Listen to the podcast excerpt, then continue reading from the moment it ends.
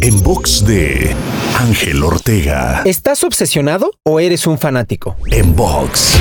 En alguna cápsula anterior dijimos que la obsesión es un don. Y de hecho, es algo increíble. Estar obsesionado con una causa, una meta o un sueño atraerá personas y hará que te apoyen. Ejemplos claros de personas obsesionadas pueden ser la Madre Teresa, Martin Luther King Jr., Mahatma Gandhi, etc. Pero la línea es fina y delgada con convertirte en un fanático. El fanatismo divide, parte del ego y genera una postura muchas veces crítica y arrogante hacia los demás. Así es que cuestiónate de qué lado has estado, de la obsesión o del fanatismo. Te invito a seguirme en Spotify, iTunes, Deezer, Google Podcast y más. Me encuentras como Ángel Te Inspira.